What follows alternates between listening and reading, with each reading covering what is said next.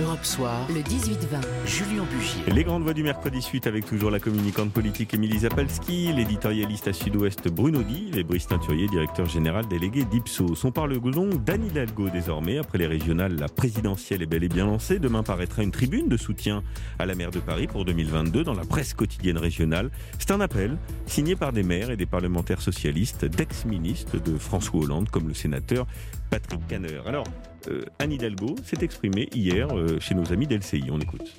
L'année dernière, euh, après avoir gagné Paris, j'ai accepté, j'ai dit oui, bien sûr, je m'intéresse à la vie de mon pays, je n'ai pas envie qu'on se retrouve avec des extrêmes, avec l'extrême droite au pouvoir, je n'ai pas envie non plus qu'on m'explique que le match de 2022 sera exactement le même que celui de 2017. Pour moi, c'est pas la démocratie. Donc, prendre part ce que je fais pour essayer de rassembler, pour essayer aussi euh, de poser et un diagnostic et des solutions. Oui peu de langue de bois dans la, dans la bouche d'Anne Hidalgo. Euh, Bruno Dive, il y, a beaucoup d'intentions. On sait qu'il y a une envie euh, d'y aller. D'ailleurs, euh, Anne Hidalgo le, dit à ses entourages. Et puis, ça n'est pas, un, ça n'est pas un mystère. Brice Teinturier disait elle est aux alentours de 8%. Elle était à 6%. C'est pour ça que j'ai dit 6 tout à l'heure, il, y a, il y a quelques mois. Mais pour l'instant, pas beaucoup de propositions, pas beaucoup de programmes, pas beaucoup de visions. Non, pour l'instant, on voit bien qu'elle essaie surtout de se défaire de, son image euh, parisienne, hmm. maire de Paris, euh, parce qu'on n'est plus autant de Jacques Chirac, qui était par ailleurs député de Corrèze. Et donc, euh, ce qu'il faut, lui faut, c'est franchir le périphérique. D'où la tribune, je pense, dans la presse quotidienne régionale. C'est toujours bien pour nous. On est, c'est très couru en ce moment, la presse quotidienne régionale, parce que Emmanuel Macron s'y exprime volontiers aussi. Donc je pense qu'il y, a, tout ce, tout ce double message derrière ça. Euh, il y a aussi le fait qu'elle a quand même euh, un certain nombre, elle a pour elle un, réseau de maires, de maires de, mais c'est toujours des maires de grandes villes, Nantes, Rennes, euh, les métropoles, Montpellier, Clermont-Ferrand. Donc ce sont des maires qui lui ressemblent un peu. Hein. C'est toujours quand même la France, la, France, urbaine, urbaine, un peu, un peu bobo, un peu privilégiée. bon, c'est et, il faut qu'elle, il faut qu'elle sorte de ça, ce qui n'est pas évident. Les, et les propositions, en effet, ne ne sont pas, ne sont pas encore là. Mais elle aussi, à mon avis, a beaucoup à perdre en se lançant dans cette campagne, parce que bon, elle est peut-être un peu au-dessus d'Éric Zemmour, mais elle, c'est euh, la mairie de Paris euh, qui, est en jeu euh, derrière sa candidature.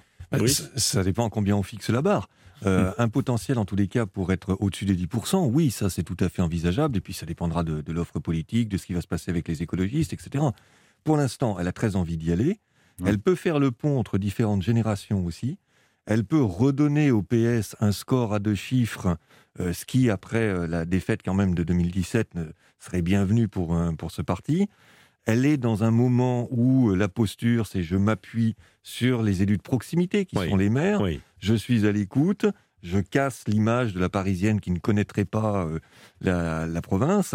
Alors évidemment, ça ne suffit pas. Il faut qu'il y ait le temps aussi des propositions et du contenu elle commence à semer quelques petits cailloux, mais il y a encore peu de choses en termes de contenu. Parce que il y a d'autres personnalités là qui ont émergé de ces régionales. Carole Delga, par exemple, 57,7%. Alors, euh, elle a une image qui est moins connue sans doute euh, euh, du grand public peut-être qu'Anne Hidalgo, mais ça peut être aussi une, une, candidate potentielle d'une certaine manière. Je ne crois pas qu'elle ait beaucoup envie, mais... En tout cas, c'est vraiment les élus locaux, c'est les chevilles ouvrières sur le terrain qui ont les mains dans le cambouis. Euh, et Carole Delga fait vraiment partie de ces femmes-là, très actives en fait hein, pour leur région depuis toujours. Je pense que même si elle a cette étiquette parisienne, elle joue ça. Elle joue l'économie du réel. Elle joue je travaille moi sur, mm. le, sur le terrain. Suis, et je pense que c'est pour ça qu'elle ne se déclare pas encore et qu'elle utilise en effet les autres élus. Vous avez dit des grandes villes, mais pas que. Hein, Bourg-en-Bresse, ce Cahors. Là, on sent qu'il y a la province, la vraie province, et le côté territoire, terroir, qui vient à elle pour justement lui donner des gages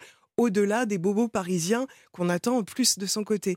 Euh, je pense qu'elle attend ça. Elle, parle de disruption. Hein, Mais c'est vrai qu'elle est encore quand même dans l'opinion publique prisonnière Parisienne. du Paris vélo, du Paris oui, mais regardez, regardez avant les municipales. oui, mais regardez avant les municipales, elle avait fait oublier son bilan en six mois, mais comme par magie. Donc hmm. il y a quelque chose de, de, particulier chez Anne Hidalgo. Cette personnalité un petit peu lente, elle prend son temps, et une grande résilience. Elle affiche pas, elle va pas trop vite. Et je pense qu'elle a raison dans ces temps où on est dans l'urgence. Et puis, encore une fois, le PS veut surfer sur cette espèce d'attente des Français d'un troisième homme ou d'une troisième femme, ce qui serait encore mieux. C'est vrai qu'elle a aussi les réseaux de François Hollande, qui en a encore quand même. Patrick Caner, euh, le président du groupe au Sénat, quelques-uns comme ça. Ça peut, ça peut, ça peut jouer en sa faveur.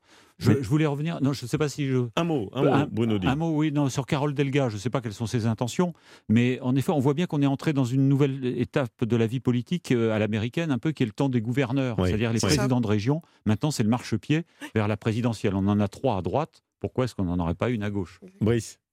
Oui, non, juste sur, euh, sur Anne Hidalgo, je, pense qu'il y, a effectivement l'image que vous avez indiquée euh, de Anne Hidalgo, le vélo, environnement, etc., mais qui est une image qu'ont les Parisiens. Hmm. En province, c'est pas tant cette image-là, c'est l'absence d'image. Donc ce qu'elle cultive, c'est tout simplement se faire connaître et faire entendre une petite musique autour de la promesse républicaine, au cours d'un certain nombre de thèmes qu'elle essaye là d'insuffler, euh, pour tout simplement se, se dévoiler et se faire connaître. Bien, merci à tous les trois. Euh, le temps est malheureusement terminé. Merci à tous les trois d'avoir animé à mes côtés les grandes voix du mercredi.